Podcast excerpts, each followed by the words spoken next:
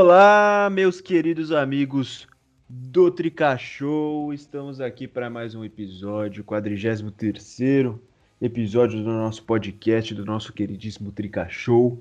E finalmente acabou a temporada 2020, tivemos o fim desse, dessa tortura que foi a temporada 2020, que acabou nesse comecinho de 2021. E agora a gente começa o crespismo no São Paulo, o crespismo que já teve sua estreia agora nesse domingo, com empate em 1 a 1 com o Botafogo de São Paulo, Botafogo de Ribeirão Preto. E é sobre isso que a gente vai falar, sobre esse final de temporada. Vamos fazer um resuminho dessa temporada maravilhosa que foi para o torcedor de São Paulo e o começo, esse início de 2021 efetivamente. Eu sou o Vitor Boni, para falar sobre isso comigo está aqui ele, Pog Rafa e aí Pogzeira, tranquilaço? Fala galera do Trica Show, fala Boni, fala Laninho, estão aí hoje para mais um episódio do Trica Show, né? Agora começou a era Crespo no tricolor. Não foi com uma vitória, mas vamos discutir um pouquinho sobre como que foi esse primeiro jogo. É isso, e como o Pog já adiantou, Elaninho também tá aqui aí, tranquilaço, meu parceiro. E aí, pessoal, fala Boni, fala Rafa, galera do Trica Show, sempre um prazer estar aqui, não, não consegui aparecer na última edição, mas agora voltei e obviamente voltei sem vitória, né? Sigo sigo nessa, nessa saga de, de falar sobre o São Paulo após empates ou derrotas. é verdade, você ainda não teve a chance de comentar uma vitória. O Pedraço já teve, já conseguiu comentar a vitória contra o Grêmio. O maior, o maior zicador do Brasil conseguiu, né? Ele, se vocês soubessem o que, quem e o que Pedro Nascimento já zicou, ficariam enojados. A força zicadora dele, principalmente o Arsenal, aí, meu amigo, é, ficariam enojados. Seria, seria cancelado nas redes sociais. Mas vamos lá, vamos lá. Temporada acabou, temporada 2020 acabou com a vitória sobre o Flamengo por 2 a 1 na quinta-feira, dia 25. Vamos dar uma resumida do que foi essa temporada de 2020 para o São Paulo? Começou com aquele futebol que estava até sendo bem jogado, mas com muitas falhas na hora de finalizar. O, o estilo do Diniz, que o São Paulo conseguia chegar bem no ataque, trocava passes de forma vistosa, bonita, mas na hora de chutar para o gol era uma desgraça. E o, uma característica que custou a vitória do São Paulo lá contra o Binacional, no primeiro jogo da fase de grupos da Libertadores. Depois disso, o São Paulo conseguiu dar aquela melhorada, ganhou do, da LDU, ganhou do Santos, já sem torcida, com dois gols do Pablo, e aí parou tudo, parou a boa fase que o São Paulo poderia começar a ter no Paulista e na Libertadores. O futebol voltou em julho, final de julho, São Paulo jogou dia 23 de julho, perdeu para o Bragantino, aí ganhou do Guarani com reservas, e aí a eliminação para o Mirassol, triste eliminação para o Mirassol, primeiro alguns vão chamar de vexame, aí vai do, do que cada um quer, do, de como cada um quer caracterizar essa derrota, mas a primeira dura eliminação do São Paulo no ano, e aí aquele começo cambaleante no Campeonato Brasileiro, a estreia do Luciano contra o Bahia, e aí começa a boa sequência do São Paulo no Brasileirão, contra o esporte, quando o Diniz mudou, mudou a defesa, colocou o Léo e Diego, boa sequência, mas ainda com resultados cambaleantes também, na, nada muito espetacular. E um futebol não tão não tão bom, tanto que o São Paulo acabou sendo eliminado da fase de grupos da Libertadores, empatando com o River no Morumbi, perdendo para o LDU fora, depois perdendo para o River fora. E aí depois disso tem o empate com o Curitiba e o jogo contra o Atlético Goianiense que o Diniz mudou toda a formação, colocou o Brenner, colocou o Luan, e aí sim realmente começou a boa fase do São Paulo no Campeonato Brasileiro. Enquanto isso, São Paulo passou pelo Fortaleza na, na, na, Copa do Brasil, mas logo em seguida foi eliminado pelo Lanús na Sul-Americana. Enquanto isso, foi conseguindo suas vitórias do Brasileiro. Depois passou pelo Flamengo na Copa do Brasil, aquela sequência de jogos maravilhosa, 2 a 1 fora, 3 a 0 no Morumbi, eliminando o Rogério Ceni mais uma vez. E enquanto São Paulo sonhava no Brasileiro na Copa do Brasil, o torcedor foi desiludido com a derrota para o Corinthians em Itaquera, e aí logo depois veio a eliminação na Copa do Brasil para o Grêmio e depois veio o terrível desempenho em 2021 que acabou com qualquer esperança de sair da fila para o torcedor de São Paulo. Acabamos com essa vitória contra o Flamengo no Morumbi que evitou um cenário ainda pior que poderia ser quinta colocação com grande chance de ir para a Libertadores, mas tendo que torcer para o Palmeiras na final da Copa do Brasil para ir de forma direta para a fase de grupos. Vamos lá. Primeiro falar sobre a temporada de modo geral, depois a gente passa pelo jogo contra o Flamengo e depois a gente chega no, na estreia do Crespismo. Quero saber de vocês. Que lições podem ser tiradas dessa temporada, tanto positivas como negativas? Que, que vocês acham que pode ser tirado de uma temporada tão difícil como essa? Fala aí, Pod. Ah, eu acredito que uma coisa que, que todo mundo já falava antes, mas que com essa temporada típica de muitos jogos seguidos, de uma paralisação muito grande, o acúmulo de jogos que teve, eu acho que o que fica de lição é que um time para ser campeão, para fazer frente em alguns torneios, precisa de elenco. Algo que o São Paulo não teve nesse, nessa última temporada. Principalmente ficou, ficou evidente em alguns momentos, né, quando alguns jogadores chaves da equipe saíam como Luan ou como Luciano, o Brenner. Ficava claro que a equipe sentia demais a falta de jogo desses jogadores. E para um campeonato de fôlego, como é o Campeonato Brasileiro, é, a equipe precisa de elencos, de peças à altura dos titulares para, conseguir, para fazer o time render como se, sem sentir a ausência desses jogadores. Então, acho que esse foi um ponto que pegou bastante para o São Paulo principalmente ali no final do ano passado. E outro ponto que a gente pode tirar também é que o uso da base pode ser um fator quando não se tem um elenco, quando se tem uma equipe com muito dinheiro, com muito poder aquisitivo, que é o caso do São Paulo. O Diniz deixou isso como um legado, né? ele apostou bastante em jogadores da base como o Brenner, como o Luan, o Sara foi uma aposta dele, o Igor Gomes que já vinha assim, que já tinha subido antes dele, mas que foi mais aproveitado com o Diniz. Agora a gente está vendo o Galeano aí também ganhando mais oportunidades. Então acho que esses podem ser dois lados positivos assim, ou de aprendizado para os próximos anos e para o trabalho do Crespo. E aí, Elaninho, o que, que você acha? Olha, primeiro, que temporada, hein? Foi uma montanha russa de emoções. Tem eliminação, aí tem liderança, aí tem mais uma eliminação, aí tem é, goleada feita contra o Flamengo ou sofrida. Meu Deus, acho que o que resume melhor a temporada de 2020 do São Paulo foi a última semana da temporada, onde a última semana onde conseguiu perder para o Botafogo, já rebaixado e lanterna do Brasileirão. Aí três dias depois venceu o campeão por 2 a 1 E aí, se ainda for querer pegar um pouquinho do começo de 2021, voltou a empatar agora contra o Botafogo de Ribeirão Preto, que foi o vice-lanterna da Série B e quase caiu no último Paulista. Então, isso para mim definiu muito bem como foi é, a temporada do São Paulo. Tinha, um, tinha momentos em que você achava que, que falava, que você pensava, pô, agora vai, finalmente vai. Mas aí vinha depois uma eliminação, uma derrota, algo frustrante. Enfim. O que fica de lição de 2020, acho que além do que o, o que o Pog falou, acho que a, a torcida precisa ter um pouco de calma e contexto em determinados momentos, e entender o contexto. Então, foi um ano muito atípico, o calendário é, maluco, que já era ruim, com a pandemia piorou, mas a torcida sempre vai cornetar, sempre vai pegar no pé, e beleza, é o papel do torcedor, a gente sabe como é. Mas tem que ter calma em alguns momentos, como a gente viu, por exemplo, com o Brenner, com o Gabriel Sara. Então, quando o Diniz colocou o Brenner no, no jogo contra o Corinthians no Morumbi, no primeiro turno do Brasileirão, muita gente criticou na, nas redes sociais, é, falando, meu, o que, que ele tá fazendo? E aí o Brenner não só fez o gol que deu a vitória, como depois embalou uma sequência, foi nosso artilheiro na temporada. Então, acho que a galera tem que ter calma. O Gabriel Sara, a mesma coisa. Ele começou muito mal nos jogos que ele ganhou chance como titular, depois foi muito bem, muito bem. No melhor momento do São Paulo, ele era um dos principais jogadores. E depois, com a derrocada do São Paulo, ele também. O futebol dele também sumiu mas não significa que ele seja ruim. Já mostrou em outros momentos que pode render. É, o Luciano, quando foi contratado, todo mundo desceu a lenha no, no Diniz, desceu a lenha em todo mundo possível, assim. E, pô, tá aí, né? O cara foi artilheiro do Brasileirão. É, se não me engano, foram 21 gols na temporada. Posso estar enganado, mas acho que é isso. Então, tem que ter calma e contexto para avaliar e até para criticar. Não é porque um jogador fez uma partida ruim que ele não presta ou porque um jogador perdeu um pênalti ou cometeu uma falha que não preste. É, o Diego Costa fez um primeiro turno de Brasileirão excelente, foi um dos melhores jogadores, se não me engano, pelo Bola de Prata ele foi eleito o melhor zagueiro, o zagueiro do primeiro turno. E agora e, já não presta também. E agora eles já querem rescisão de contrato e tudo mais. Então acho que tem que ter calma.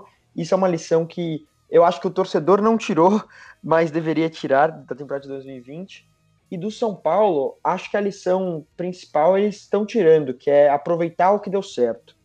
Então, acho que eles pegaram um treinador agora, o Crespo, que é diferente do Diniz, mas mantém pilares similares, como a saída de bola curta e deixar as laterais com mais povoados do que no meio, por exemplo, sem, é, focar mais em jogadas pelas laterais do que pelo meio, mas também ver que e tentar corrigir o que deu errado. Então, por exemplo, o São Paulo quando quando não tinha superioridade numérica pela lateral, o jogo do São Paulo engessava. E aí agora eles pegaram um treinador que, pelo que a gente viu no Defesa e Justiça, inverte mais as jogadas em, em situações assim e espero que funcione como uma alternativa, né? Então, acho que é isso. Para o torcedor é ter calma e entender o contexto. E para o São Paulo é aproveitar o que deu certo, porque teve coisa que deu certo. A temporada do São Paulo não foi desastrosa, foi quarto colocado, tudo bem, não era, não era o que o São Paulino queria, até porque chegou a ser líder, mas se chegou a ser líder e foi líder por é, acho que 12 rodadas seguidas, se não me engano, foi porque teve mérito e porque teve coisa ali que funcionou. É, seguindo nessa linha da calma, também acho que uma boa lição que tem que ser tirada é que se você acredita no trabalho, tem paciência, consegue lidar com as derrotas e aprender com as derrotas, o trabalho pode render frutos. É, o resultado final realmente não foi como o esperado, mas depois de um ano, um ano e meio de, de com o Diniz trabalhando as mesmas coisas, colocando, automatizando os conceitos dele nos jogadores, a gente teve aquela sequência de 17 jogos invicto no Campeonato Brasileiro e um futebol que a gente viu que dava para ter sido campeão. Era um futebol e principalmente para esse Campeonato Brasileiro que era que era possível ser campeão brasileiro com aquele futebol. Não era algo que aconteceu por sorte ou por por qualquer outro fator externo. Foi trabalho, um trabalho que de certa forma rendeu frutos, mas por coisas inexplicáveis teve aquele desempenho nesse início de 2021. Até falta de elenco também, como como o Pog falou, sei lá, diversos outros fatores, psicológico com a derrota para o Grêmio, é uma coisa meio inexplicável que acho que vai ficar na nossa cabeça por muito e muito tempo sem a gente achar essa resposta, né? É, completando só, é o que, é o que a gente está falando. A gente também já não pode cobrar do, do Crespo um resultado imediato, porque tem muitos torcedores que já estão comentando assim que terminou de um jeito e já começou do mesmo jeito, mas tem que ter calma, né? Não dá para querer. Tudo bem que a gente fala que o trabalho do Crespo não é tão diferente assim que o do Diniz, muita gente vai usar, vai falar que pode ter contratado 8 por 80, mas a gente tem que dar tempo ao tempo. A gente já, já foi provado nessa última temporada que quando se dá tempo, resultados positivos aparecem. Então é isso, é ter calma, porque quem já está nove anos na fila pode esperar mais uns meses. É isso, a gente ainda vai falar mais desse jogo. Mas agora eu quero saber de vocês. Que, quais que vocês acharam que foram as principais falhas do São Paulo na temporada? Uma que eu achei bem clara, assim, que se repetiu, é, não do São Paulo especificamente, mas aí sim do Diniz, foram as muitas tomadas de decisão em mata-matas. É, acho vi muita gente falando que o Diniz começou a entender como se joga um mata-mata mais no final, mais na, na, na, campanha da Copa do Brasil, que eliminou o Fortaleza e o Flamengo. Eu não acho que é de todo errado isso. Acho que tem algumas coisas, alguns aspectos do mata-mata que são difíceis, que são diferentes, desculpa, do, dos pontos corridos. E que aí realmente o Diniz começou a entender no, no, na, mais na Copa do Brasil e aí acabou custando algumas coisas, custando alguns campeonatos e algumas elimina, eliminações ao longo da temporada. Vocês concordam? que você acha, Laninho? Olha, eu acho que é, é difícil você falar qual foi o, o, maior problema do São Paulo ou a maior falha sem relacionar o Diniz, porque querendo ou não, ele foi nosso treinador, ao contrário do, dos outros anos, né? Ele foi nosso treinador durante toda a temporada, nos últimos cinco jogos só que ele não, não estava presente. Então vai sempre ter algo de Fernando Diniz quando se fala das falhas, mas acho que também vai ter das coisas boas. Uh, acho que, como você falou, na, na, nas eliminações, nos mata-matas, é, o time foi muito mal, não soube se segurar defensivamente, né? Então, se você vê a, o único a única vez que a gente não sofreu gol de verdade foi na Copa do Brasil, quando a gente foi eliminado, né? Que a gente sofreu só um gol, só que não conseguiu fazer e aí acabou eliminado. Contra o Lanús, a gente fez. Contra o Lanús, a gente fez seis gols, se eu não me engano, e acabou eliminado. Seis gols nos dois jogos, né?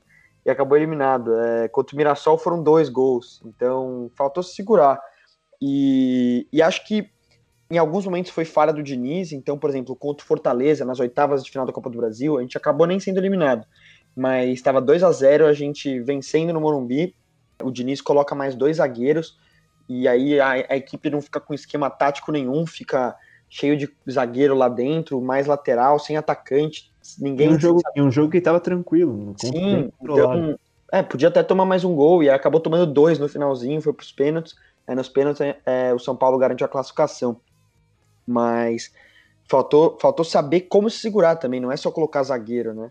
E quando eu achei que ele foi bem, que foi contra o Lanús, que a gente precisava fazer gol de qualquer jeito, ele, ele até o final fizemos quatro gols, tava 4 a 2 a gente garantindo a classificação ele vai lá, coloca mais dois zagueiros de novo, e dessa vez eu acho que ele colocou certo dois zagueiros, porque faltava um minuto para acabar o jogo, e nesse um minuto aí tudo bem, povoou a área de zagueiro mesmo e, e dane-se. O que, o que não dá é colocar dois zagueiros no lugar de dois atacantes, mais dois zagueiros, né?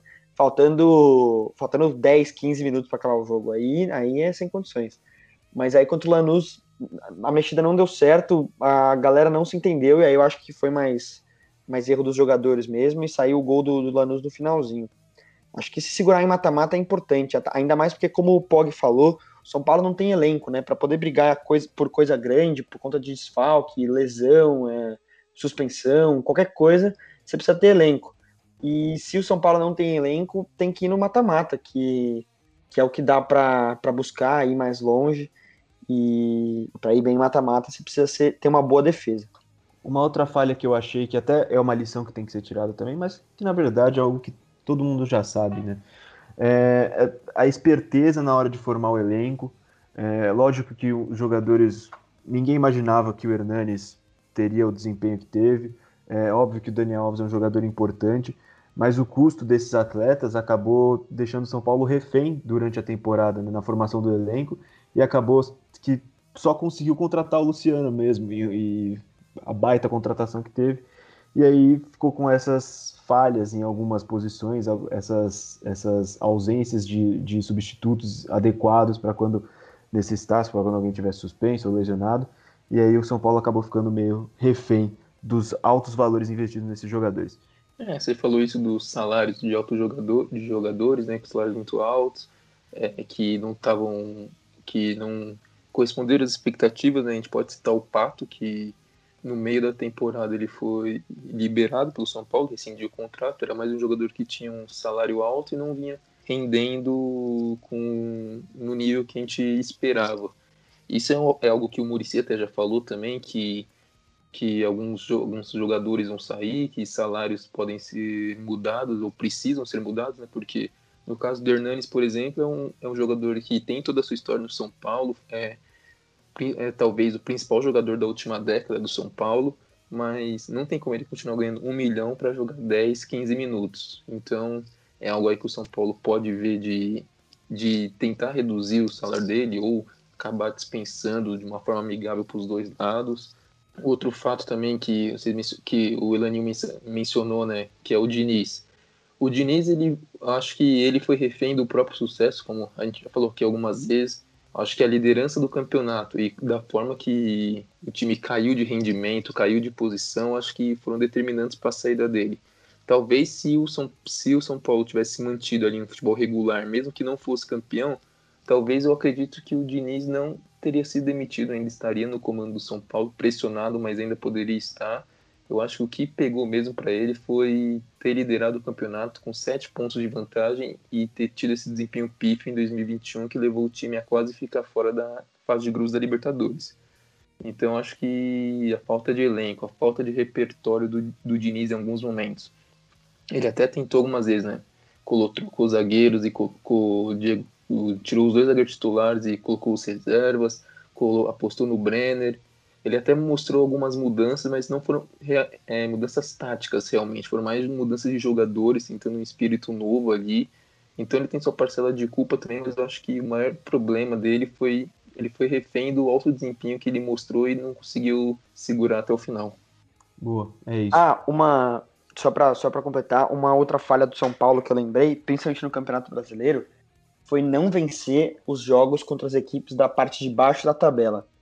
Porque se você for pegar o desempenho do São Paulo contra as equipes do G6, do G8, enfim, o São Paulo foi muito bem. Das equipes classificadas para Libertadores, se eu não me engano, só perdeu para o Inter, né, a goleada no Morumbi, e o Santos também no Morumbi, aquele jogo contra os reservas que foi patético, mas foi em 2021, né, na, justamente na fase que, que nada deu certo. Ah, teve o Atlético Mineiro também lá no Mineirão, 3 a 0 é verdade. Uhum. Mas, mas foram três jogos e todos os restos vitórias ou empates, e só que na, contra as equipes do Z4 não foi assim, né? O Vasco, nós não vencemos o Vasco, foi Só uma derrota, um uma derrota e um empate. Curitiba, dois empates. Botafogo, uma goleada, mais uma derrota. E... Uma derrota inconcebível. Exato. E, e aí contra o Goiás, sim, foram duas vitórias. Mas é muito pouco para uma equipe que almeja título, ou, ou mesmo G4. Então, e se for pegar confronto direto, por exemplo, contra o Fluminense, a gente venceu o Fluminense duas vezes. E por que que mesmo vencendo o Fluminense duas vezes no, no confronto direto, a gente ficou só a dois pontos de distância? Por isso, porque o Fluminense contra equipes mais... É, não mais, é, mais fracas, foram foi, foi melhor, teve um desempenho melhor, conseguiu os resultados, e o São Paulo não. Então, para ser campeão, ou para pelo menos brigar até o final, precisa vencer também os jogos considerados fáceis, assim. E o Flamengo fez isso, né? O Flamengo pode ter ficou com 71 pontos, se eu não me engano, não, não teve uma pontuação brilhante, mas foi campeão, assim, foi, se eu não me engano, é a equipe que teve melhor aproveitamento contra as equipes do contra os times do Z4. É isso. Ó, eu quero saber de vocês agora. Essa pergunta é difícil. Essa foi a pior temporada do São Paulo dos últimos tempos para o seu torcedor, considerando as eliminações no Paulista, para o Mirassol, eliminado na fase de grupos da Libertadores, eliminado na, na Sul-Americana para o Lanús, na segunda fase ainda, é, perder essa vantagem gigantesca da liderança, é, goleada contra o Inter, a maior goleada sofrida pelo São Paulo no Morumbi. Considerando tudo isso, vocês acham que foi a, a pior temporada do São Paulo dos últimos tempos para o torcedor? Porque ainda a gente nos últimos anos, nessa década ainda, teve duas temporadas em que brigou fortemente contra o rebaixamento, 2013 e 2017. 2018 também perdeu, chegou a iludir o torcedor, a dar uma esperança de título, mas chegou a perder também. É, 2019 nem se fala, foi, foi uma temporada completamente nula, assim, além da, da derrota para o Corinthians na final do Paulista. Então, o que, que vocês acham? Fala aí, Pog. Ah, eu acho que acho que 2017 foi a pior temporada. Acho que sim, para mim de longe a pior temporada do São Paulo nos últimos anos. Acho que não tem nada mais envergonhoso para um torcedor de time grande, de time de Série A, de time como Palmeiras, São Paulo, Santos, Fluminense, Flamengo, esses times grandes, do que brigar contra o rebaixamento com medo de ser rebaixado. É, eliminações em mata-mata, as coisas acontecem, faz, são vergonhosas também, mas fazem parte do, do, do futebol. Mas em um campeonato de pontos corridos de mais de 38 rodadas, a sua equipe ficar brigando contra o rebaixamento até o que? As três últimas rodadas, assim, eu acho que eu acho, o torcedor não teve um momento de paz nessa em 2017. O, o constante medo de cair para a Série B aquele ano foi muito grande. Então acho que entre as eliminações, a goleada que teve nessa última temporada, comparado com o medo do rebaixamento em 2017, fica muito distante de ter sido a pior temporada de São Paulo. Essa temporada ainda trouxe um, um, uma esperança né, para o torcedor. O torcedor ainda sentiu ali o gostinho de ser líder, Muitos já se imaginavam campeões brasileiros de um campeonato que foi teoricamente nivelado por baixo. Então acho que essa temporada teve seus altos e baixos, mas aquela temporada teve baixos e foram muitos baixos mesmo. Você concorda, Elaninho? Olha, antes de tudo, eu queria falar, você falou que a temporada de 2019 foi nula, e agora parando para analisar, realmente foi, foi tipo o João Luiz no BBB. Cara, que temporada planta, né, velho? Não fez é. nada. É. Agora que eu, que eu me toquei nisso. Do, Realmente... no, no, segundo semestre, o São Paulo só teve a, a, o Campeonato Brasileiro para jogar. Não, sim, mas em, em, tudo teve um desempenho tipo normal. Beleza, no Paulistão foi finalista, mas no resto caiu nas oitavas da Copa do Brasil. Sim. É, Liberta... Ah, Libertadores foi na pré-Libertadores ainda. Ainda na pré. É, então foi, foi uma temporada horrorosa. Mas eu, eu vou concordar com, com o Pog e eu acho que eu vou discordar da maioria dos São Paulinos, pelo menos os São Paulinos, meus amigos que eu, que eu conversei nos últimos dias, eles. Muita gente falou que que a temporada de 2020 do São Paulo foi a pior ou da história, ou a pior dos últimos anos, ou que foi a com maior número de vexames. Até pode ter sido a com mais vexames em quantidade, assim, depende de, do que você considera vexame ou não. Mas eu não acho nem, nem de perto, né, nem de longe, quer dizer, a, a pior temporada do São Paulo. É, acho que foi, inclusive, a melhor desde 2014, se duvidar, em termos de desempenho como um geral porque eu, eu considero, honestamente, um time como o São Paulo, em termos de grandeza, realmente não pode ser eliminado na fase de grupos de qualquer torneio, e nem mesmo da Libertadores. Isso em termos de história, mas se a gente for analisar contexto atual, time atual, porque se for pegar a história, sei lá, o Nottingham Forest da Inglaterra tem duas Champions League, entendeu? Então, tipo, tem que não, não dá para fazer tudo por história. É, o time atual de São Paulo não é um, um, time que você vai considerar favorito em tudo que é competição. Também não é um coitado, mas não. Tinha que ter classificado? Tinha, mas não acho um vexame não classificar, ainda mais num grupo que tem o River Plate, que é tá top 3 melhores times da América. Então, acho que é ok. A LDU, beleza, nós somos melhores que a LDU, ou éramos pelo menos, mas acabamos sendo eliminados por conta de alguns resultados e de alguns azares também, eu acho. Não podia ter perdido pro Binacional, mas foi o único time a enfrentar o Binacional em Juliaca, que é a sei lá quantos mil metros de altitude. No primeiro, na, na primeira rodada, o River Plate jogou com time reserva contra a LDU e a LDU venceu de 3 a 0. Então a gente deu um certo. É, a gente deu sorte pro azar também. Então não acho que foi vexame, era o grupo mais difícil da Libertadores. É, aí na, na Copa do Brasil chegou até a semifinal, coisa que não fazia desde 2015. É, no Campeonato Brasileiro foi o melhor Campeonato Brasileiro desde 2014 em pontos ou até em desempenho que a equipe chegou a alcançar. Então a, imagem final é de um time que, pô, venceu dois jogos no, nos últimos dez, mas, mas fez 66 pontos, então, e não fazia 66 pontos desde 2014, quando fez 70, se não me engano. Para ter uma ideia, o, o time do Aguirre, que teve o melhor primeiro turno da história do São Paulo no brasileiro por pontos corridos, somou 70, 63 pontos no final de tudo, né? Então a gente foi melhor até do que aquele 2018, que ainda tem muito São Paulino que, que olha com carinho e com afeto. Eu acho que passou longe de ser uma das piores temporadas do São Paulo. Para mim, a pior de todas, depois, é, a de 2017 foi muito ruim, mas eu coloco ela em segundo lugar. 2013, para mim, foi o que eu fiquei com mais medo de cair. Era um time pavoroso, pavoroso. É, fechou o, o, primeiro turno em 19 lugar. Então, passa longe de ser uma das piores temporadas do São Paulo, seja nos últimos anos ou na história. Boa, eu concordo. Eu, para mim, para mim 2017 foi a pior que nem pro Pog acredito que se não fosse aquela chegada do Hernanes do nada, é, São Paulo estaria na Série B em 2018, mas não, não, não tem como comparar a emoção.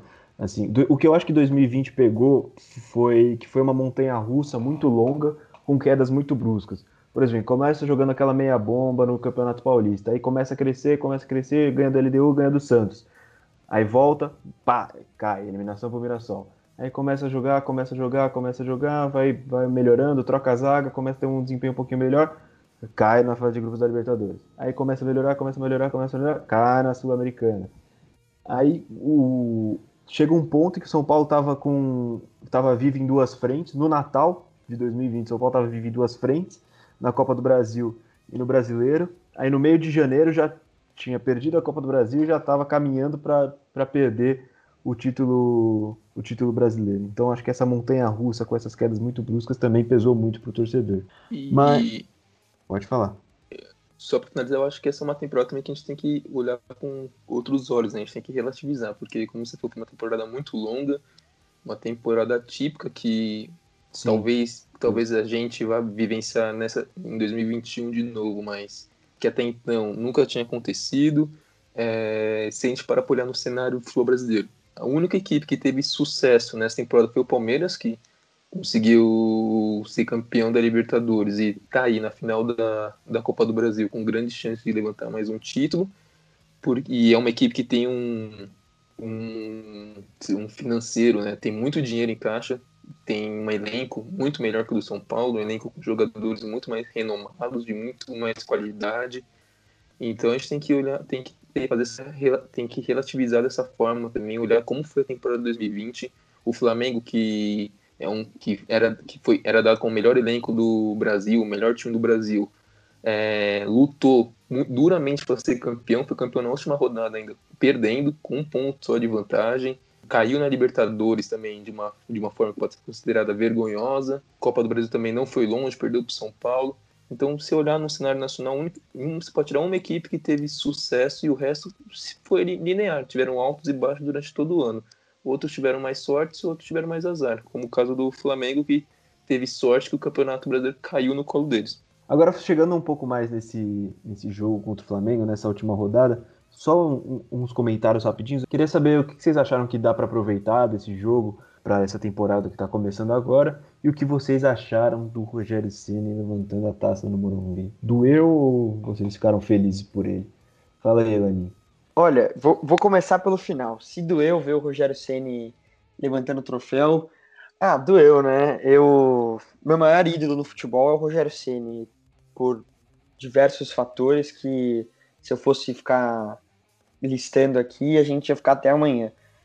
Mas ver seu maior ídolo com a camisa de outro time que não o seu, é, levantando o título no, no estádio do seu time, é, é muito triste, né? E foi, só foi menos triste porque o São Paulo conseguiu vencer. Se tivesse perdido, aí, aí ia ser uma lástima. Mas foi triste, sim. Mas também não é algo para encerrar o mundo. Também não acho que é vexame, vergonha. Acho que beleza, normal. O, o caso do Rogério Ceni não vai ser o primeiro de um, um ídolo como jogador que foi treinar outro time e acabou conquistando títulos em cima de daquele, daquele clube em que um dia foi ídolo ou que é ídolo. Então o Rogério vai continuar sendo ídolo, para mim vai continuar sendo o maior jogador da história do, do São Paulo. Pô, acho que pelo menos eu gosto de ver um futebol bonito, eu gosto de acompanhar futebol como um todo, não só o São Paulo. E que bom que um, um técnico que, que eu admiro, como técnico mesmo, conseguiu ser campeão de algo relevante, importante. Não que os outros títulos não tenham sido, mas o Campeonato Brasileiro é diferente. E que pena que tenha sido com um rival não, não estadual ou, ou municipal, mas nacional, que é o Flamengo, querendo ou não. Ainda mais em dois, na temporada 2020, a rivalidade de São Paulo e Flamengo com os jogos ficou, ficou mais nítida e foi triste. Sobre o que, que dá para levar desse jogo para frente, olha, acho que são duas coisas. A primeira é que é, o São Paulo mostrou que sabe se defender quando preciso.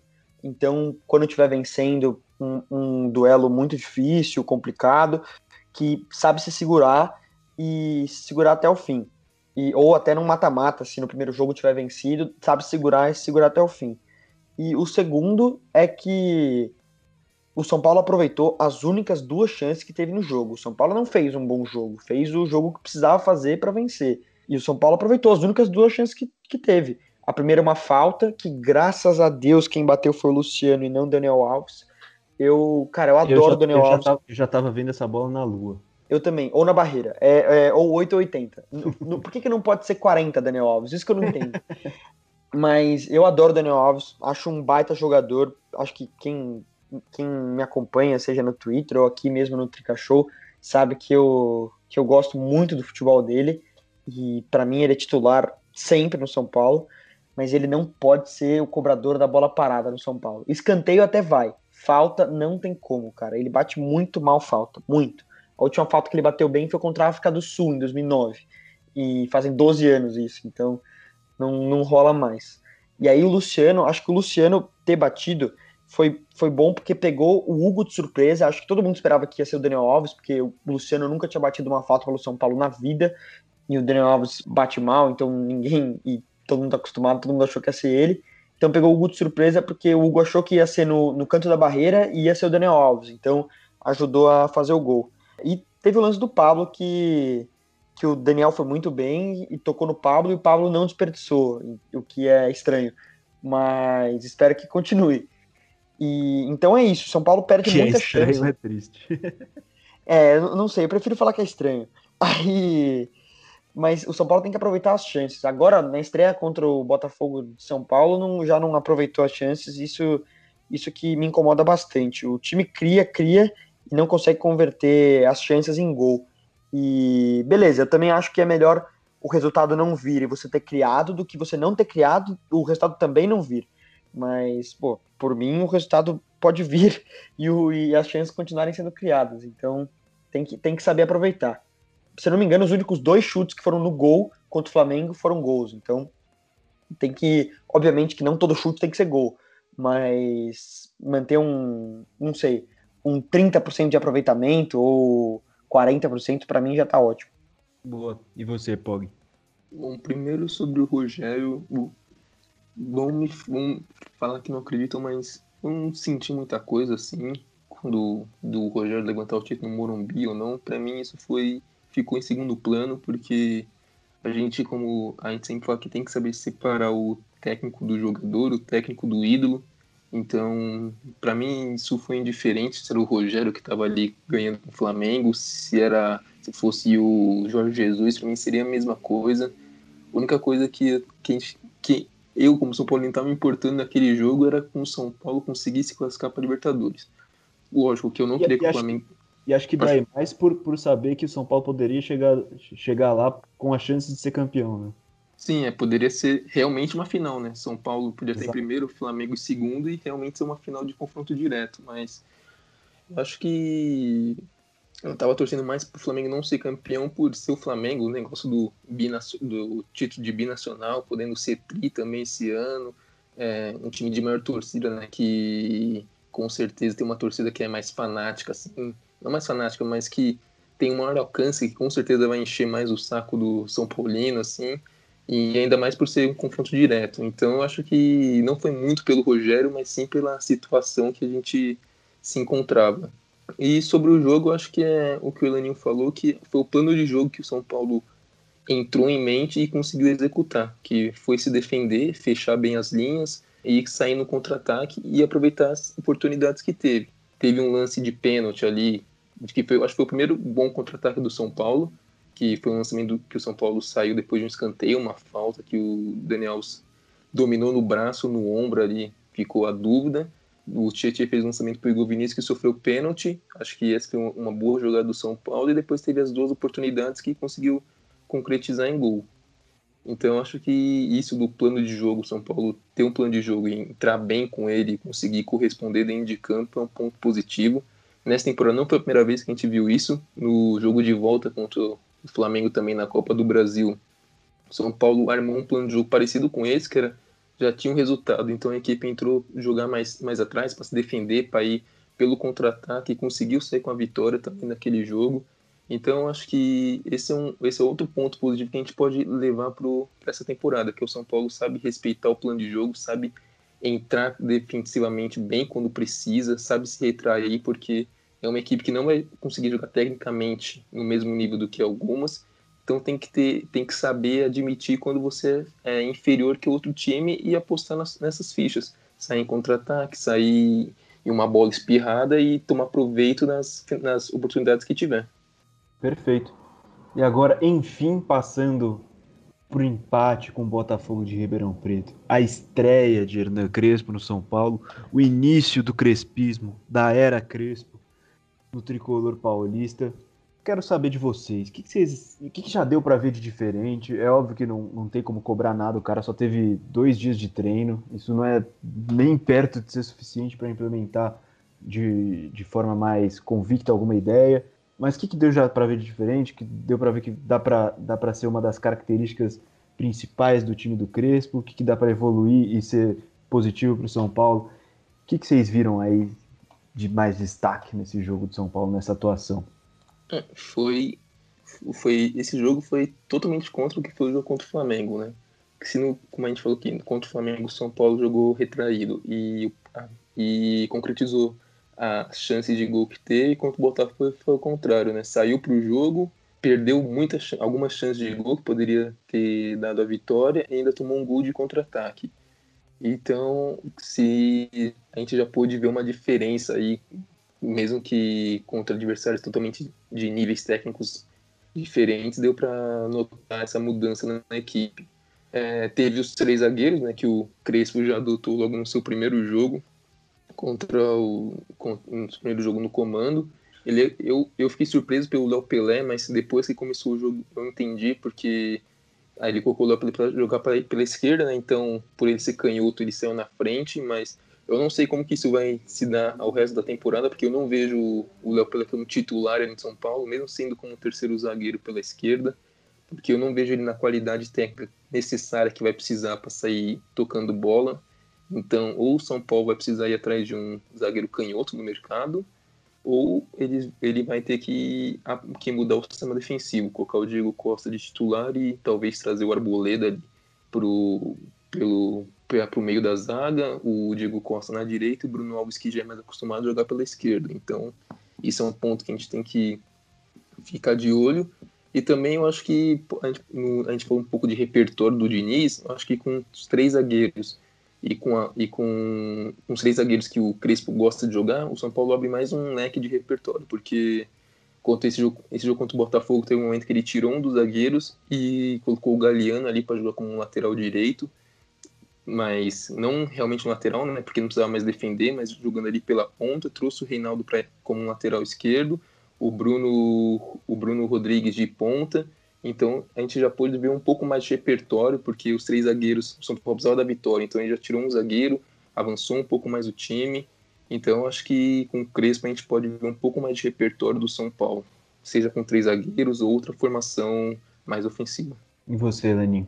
É, acho que a principal mudança do Crespo que dá para ver de primeira é, são os três zagueiros, né? O, o 3-5-2, com ontem pelo menos foi com um zagueiro, um, um, perdão, um volante só à frente da, da, defesa, da defesa, que foi o Daniel Alves. Então acho que essa foi a principal principal mudança e a mais evidente. É, como você falou, Boni, Crespo só teve dois treinos para fazer com, com o elenco, sendo que só um deles com os titulares, porque no outro os titulares fizeram regenerativo, que foi logo depois da, da vitória contra o Flamengo. Então não, não dá para falar muito do. falar que a, o time já tem a cara do Crespo ou, ou nada assim. Acho que até que vai demorar para a gente poder falar isso, porque o calendário vai ser jogo atrás de jogo, é, vai ter poucas semanas completas para se treinar. É, acho que vai demorar para a gente falar, ah, não, isso, isso realmente é a cara do Crespo, ou desde que o Crespo chegou, o São Paulo tem feito muito isso. E, o, é, se, da... Paulo, se o São Paulo tivesse ido para a pré-Libertadores, isso ia ainda ser mais prejudicado, né? Ah, sim, com certeza, porque a pré-Libertadores para os clubes brasileiros começa agora já, né? Começa sim. acho que dia, dia 9 de março, por aí. Já, isso. Então, e, e, então ia, ia complicar muito. É, ainda bem que no final deu, deu tudo certo e a gente não precisou, não vai precisar torcer para o Palmeiras na final da Copa do Brasil. é, mas acho que o, o que deu para ver também nesse empate é, foi o como agora os jogadores vão ficar mais parados nas suas posições. Não significa que eles vão ser estáticos, que não vão se movimentar, nada disso. É só que eles vão ter uma área delimitada para atuar, é, que é o jogo de posição, né? Que o Crespo usa muito, ou pelo menos usou muito no Defensa e Justiça. E o São Paulo do Diniz era o contrário, né? O São Paulo do Diniz era, era pura, puro anarquismo era todo mundo se movimentando para tudo que era lado, exatamente. Era o Reinaldo pegava a bola na, na esquerda, aparecia um atacante, dois meias, um zagueiro aproximava, aí um meia, um outro volante ficava à espreita ali caso a bola viesse nele. Então era todo mundo se movimentando para tudo que era lado. E com o Crespo não. É, quando o ala pegar na bola, já vai ter uma área onde ele vai poder atuar, onde os, o, não vai aparecer to, os, todos os meias aparecendo para pegar a bola, vai ser um meia só e que, que abre que vai estar tá mais, mais perto. Um de jogo, né? Sim, sim, justamente para alargar o campo mesmo, dar amplitude. E não significa que seja bom ou ruim, é uma ideia, pode funcionar, pode não funcionar. É, tem o jogo de posição já deu certo em diversas equipes, já deu errado em diversas equipes, varia muito com o elenco do treinador, enfim. Mas acho que isso foi o, o mais nítido. É, espero que que tenha mais inversões de jogo, porque às vezes quando o jogo estava muito congestionado para São Paulo num lado, é, faltava virar e pegar um, um, lateral, um ala livre ou até um atacante livre durante a temporada de 2020. Acho que dá para fazer isso agora com o Crespo, pelo menos no, no Defensa e Justiça, é, ele. O, o, o Defensa e Justiça fazia isso. E o, o, nosso gol saiu justamente de uma inversão rápida, né? Depois de um escanteio, o Luciano pega na entrada da área e ele nem titubeia e já, já devolve para o Daniel Alves, que tocando essa bola rápido, o Daniel Alves fica livre, não dá tempo da, da defesa do Botafogo se posicionar, e aí ele cruza na cabeça do Pablo, que depois esco que escora para o Arboleda. Então acho que isso foi o, o que deu para notar de Crespo no São Paulo, por enquanto, em, em dois treinos. A transmissão, eu, eu assisti, acho que todo mundo assistiu né, no Premiere, é, a transmissão do Premier, não lembro qual repórter de campo que falou, que o Crespo estava incomodado com a lentidão dos zagueiros, que os zagueiros estavam demorando muito para tocar a bola, é, não só para tocar a bola, mas para dominar, ajeitar o corpo, virar e passar. Todo esse processo estava sendo muito lento, muito demorado, e realmente os zagueiros do São Paulo não têm essa característica de, de fazer como o Tietchan faz, de dominar já girando ou dominar já arrumando para dar o passe e, e, enfim, vai ser uma coisa que o São Paulo vai sofrer bastante, eu acho, porque os zagueiros do São Paulo não têm essas características. O Arboleda até evoluiu bastante nessa função com o Diniz, é, tanto que ele foi usado como zagueiro pela direita, mas ainda não é não é referência na, na função. Então, acho que a gente pode ver uma defesa no futuro mais rápida, saindo com a bola e encontrando passes, mas por enquanto ainda está muito lento. Agora, para fechar, eu tenho uma pergunta mais sobre jogadores, sobre elenco mesmo. São Paulo não teve o Luan nesse jogo, porque o São Paulo não inscreveu ele no Campeonato Paulista ainda. É, a informação que a gente recebeu de diversos setoristas e tal é que é, ele recebeu sondagens e por isso São Paulo preferiu não inscrever o volante né, para esse primeiro jogo do, do Campeonato Paulista. Para vocês, o Luan é uma peça negociável? Porque, assim, para mim, na minha opinião, por mais alto que o valor seja, não dá para simplesmente vender o Luan. Ele é um jogador único, com uma característica única nesse elenco e que já fez falta muitas vezes. Talvez é, a formação com três zagueiros se melhor trabalhada, com um tempo com o Crespo, pode é, tirar a responsabilidade de, do, do Luan de dar essa segurança defensiva para o São Paulo. Mas assim, nesse momento, eu não vejo como inteligente negociar o Luan. O que, que você acha, Paulo? É, então, Mônico, o Luan foi, para mim, foi o fiel da balança, assim, pro sucesso do São Paulo em, na última temporada. A partir do momento que ele entrou em, como titular, a equipe se ajeitou. Foi a partir de, da entrada dele que o time começou a ter momentos melhores no, na temporada. Então, a gente tem que primeiro ver como que vai ser com o Luan em campo com esses três zagueiros porque eu acredito que o Luan ele é mais do que um marcador. Ele no começo, quando ele teve as suas primeiras oportunidades de São Paulo, ele era só um marcador, ele não tinha muita qualidade para saída de bola, mas ele evoluiu muito isso na mão do Diniz nessa última temporada. Ele é um jogador de recurso agora, sabe sair tocando, sabe se apresentar mais à frente. Então, para mim, ele é um volante completo assim. Não vejo ele só como marcador. Entendo que essa é a principal característica dele, mas eu vejo outros bons atributos no futebol dele eu imagino que com a entrada dele, talvez Sara ou Igor Gomes possam ir para o banco de reservas, com Daniel Alves fazendo ali, por exemplo, uma ponta na direita. Então é, então é algo que a gente tem que ver como que vai ser o Luan em campo com esses três zagueiros. Eu, nesse momento, não negociaria ele, porque, para mim, é um dos melhores jogadores do São Paulo, como eu acabei de falar. Então, a gente tem que esperar mais um pouco. Lembrando que o Hudson, que tem, umas, tem características parecidas com o Luan, né? Um jogador de mais marcação também voltou. Então, voltou de empréstimo. Já apareceu, já apareceu no, no bid, inclusive. É, então, voltou de empréstimo do Fluminense, um jogador que tem características parecidas com o Luan, não com a mesma qualidade, mas características parecidas que podem, que podem incentivar, né, assim, entre a diretoria a negociar o Luan dependendo do valor que receber. Mas eu, nesse momento, assim, não pensaria em negociar o Luan, mesmo sabendo da dificuldade financeira.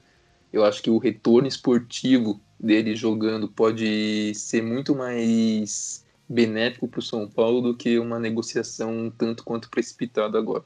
Boa. E aí, Elaninho?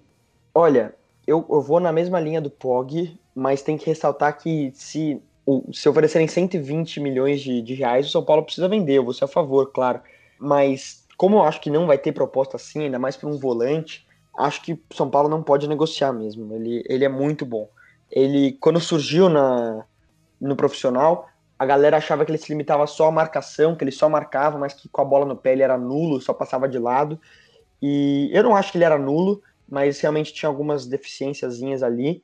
E nessa última temporada, acho que muito por conta do Fernando Diniz, ele evoluiu demais nesse aspecto. Ele conseguiu um monstro na marcação e melhorou demais na saída de bola. É, os lançamentos dele estão cada vez mais precisos. Ele está encontrando os companheiros com uma velocidade incrível e com uma facilidade ainda mais ainda mais incrível. Não tem, não tem outro adjetivo para usar não. E então acho que ele também não pode ser negociado e ele precisa ser titular. Não dá para não escrever ele. Tudo bem, ele vai ser sondado, mas pelo amor de Deus, escreve aí. Tipo, eu entendo esse medo de perder uma vaga do da lista, mas vai perder para quem? Tipo, não... enquanto tem o jogador usa. Exatamente, é, não... E não é e não é, por exemplo, o caso do Juan Fran que já tinha saída confirmada, faltando uns três jogos pro final do campeonato. Exato, exatamente. Pode sair. É, eu, eu é, não é nem que pode, porque pelo que falaram, ele não teve nem é, proposta, né? Foram sondagens. É, sondagens e, e, a informação é que ele quer ficar no São Paulo, né? Não, não acho que vai, não, pelo menos não confia numa saída agora. Pois é, então eu com certeza inscreveria o quanto antes. E acho que ele, como o primeiro homem à frente da defesa, vai ser muito útil para o Crespo, porque ele vai dar a proteção que a zaga precisa no combate, ele consegue fazer desarmes e interceptações muito à frente, ele fez isso várias vezes pelo, pelo São Paulo em 2020, é, roubando bola no meio campo e não já na, no campo de defesa, e, e ele também sai muito rápido com a bola, então se um zagueiro que não tem tanta qualidade com, com a gorduchinha no pé der a bola pro Luan, é capaz de ele conseguir uma inversão pro Reinaldo ou pro outro ala pela direita, seja Igor Vinícius ou sei lá quem. E com o Luan ali na, como primeiro volante, o Daniel Alves pode ficar um pouco mais à frente. E, quanto mais à frente, mais perto do gol, para mim, o Daniel é melhor. É, eu gosto muito dele como ou segundo volante ou como quase um meio armador. Não meio armador, mas quase ali. Quando ele divide essa função com mais alguém. É, ele consegue clarear as jogadas, consegue inverter o jogo facilmente, consegue. Ele é quem cruza melhor no São Paulo. E contra o Botafogo, é, a, isso ficou muito claro, ficou muito nítido para mim, porque ele ele tinha a bola, mas ele tinha a bola tão atrás e tão longe do, do da área do Botafogo que ele não tinha o que fazer. Ele podia clarear a jogada, mas ele clareava a jogada para alguém que ia precisar armar, ia precisar encontrar a bola e, e essa, esse jogador não conseguia, não, não surtia efeito. Quando o Daniel ia lá para frente, as coisas funcionavam, rendiam. Teve a, a, o cruzamento dele pro Igor Vinícius, que o Igor Vinícius ficou livre e ele cabeceou todo torto. O, teve o, o cruzamento dele pro Pablo, que resultou num gol do Arboleda. Então, ele precisa ficar um pouco mais na frente, não pode ser primeiro volante. Até porque, como ele arma muito o jogo e ele tenta muito passe, tenta muito lançamento, obviamente que ele não vai acertar todos, então vão ter erros. E erro, você errando esse passe ou esse lançamento com o primeiro volante, é quase gol pro, pro adversário, né? Porque o adversário já pega a bola é, na defesa e, e, perto do seu gol.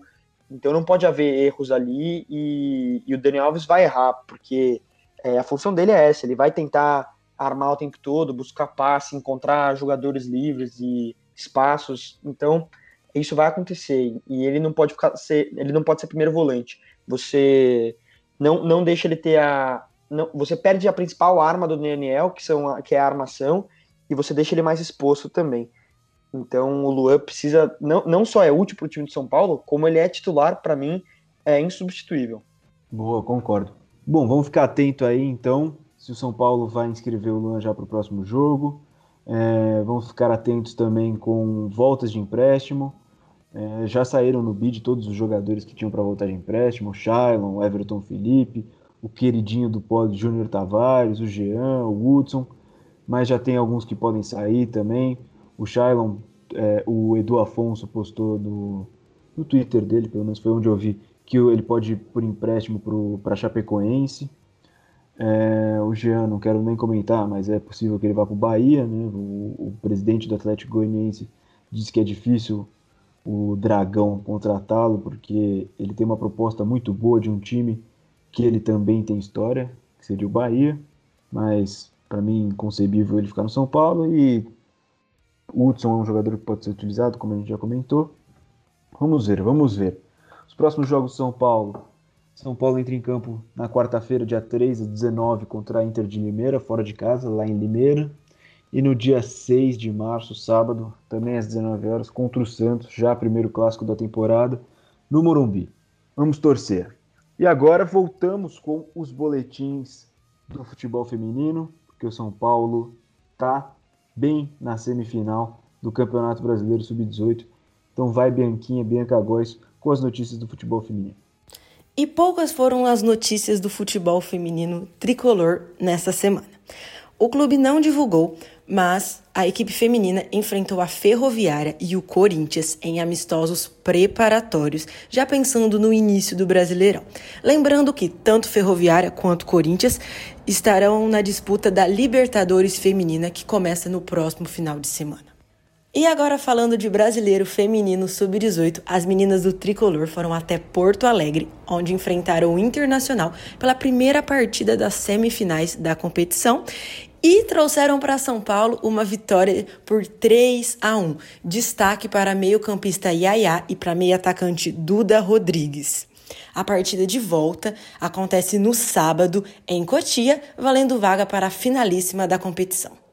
E ó, saiu a notícia aqui do Globoesporte.com, do Marcelo Azan, a setorista do São Paulo, de que o São Paulo inscreveu o Luan no Campeonato Paulista na segunda-feira, 1 de março, dia que a gente está gravando. Então, Luan está à disposição do São Paulo para o Campeonato Paulista. Então é isso, rapaziada. Muito obrigado a todos que chegaram até aqui e valeu, Elaninho. Mais uma vez, tamo junto. Valeu, Boni, valeu, Pog. É, é, muito bom participar do, do Trica Show, seja do podcast ou do, dos vídeos pós-jogo. É, é demais. E muito obrigado a você que está ouvindo a gente, está participando, comentando na, nas redes sociais do Trica Show. E continuem, porque é muito bom não só saber o que vocês estão achando, mas saber a opinião de vocês sobre o São Paulo, o, os comentários sobre as partidas e afins. Então, muito obrigado e é isso. Espero que próxima vez que a gente apareça aqui seja com duas vitórias consecutivas, uma sobre a Inter de Limeira e outra sobre o Santos. É isso. E o último vídeo pós-jogo seu rendeu bastante comentário, hein? Mandou bem. Cara, cara é, foi, foi muito legal a galera comentando e continuem, é muito legal. No de todo mundo também, é, é demais. Valeu, valeu pelo apoio aí, pessoal. É isso, e valeu, Pog, mais uma vez. Tamo junto, meu parceiro. Valeu, rapaziada. Tamo junto aí. Mais um episódio do Trica Show. Essa semana aí vai ser uma semana cheia, né? Dois jogos. Sábado já tem clássico. Quem sabe Semana que vem estão aí com resultados positivos, Crespismo voando e o Pablo marcando gols em três jogos dois jogos consecutivos novamente, três de quatro jogos marcando gols. Teria marcado gol também nesse último jogo, né? Se não fosse. O gol foi tirado dele. Aque, aquela linha de impedimento muito, mas muito misteriosa, né? Ninguém, só quem estava lá sabe o que aconteceu aquela linha no braço do Daniel Alves. Mas vamos que vamos, tamo junto, até semana que vem. Então, oh, se, o Pablo, se o Pablo fizer gol contra a Inter de Limeira, eu vou considerar que foram três jogos consecutivos, porque não se anula gol do Pablo. Estão querendo impedir a retomada do monstro, a volta por cima. Sabem que ele é um perigo para as defesas de todo o Brasil. La remontada. La remontada de Pablo. Del Nueve. é isso, valeu rapaziada. Sigam a gente nas redes sociais, arroba Tricachou no Instagram, no Twitter e Tricachou no Facebook. Ouçam os outros episódios nas principais plataformas de áudio, Spotify, Apple Podcasts, Google Podcasts e no YouTube. E é isso. Tamo junto. Até semana que vem. Até o próximo episódio e tchau.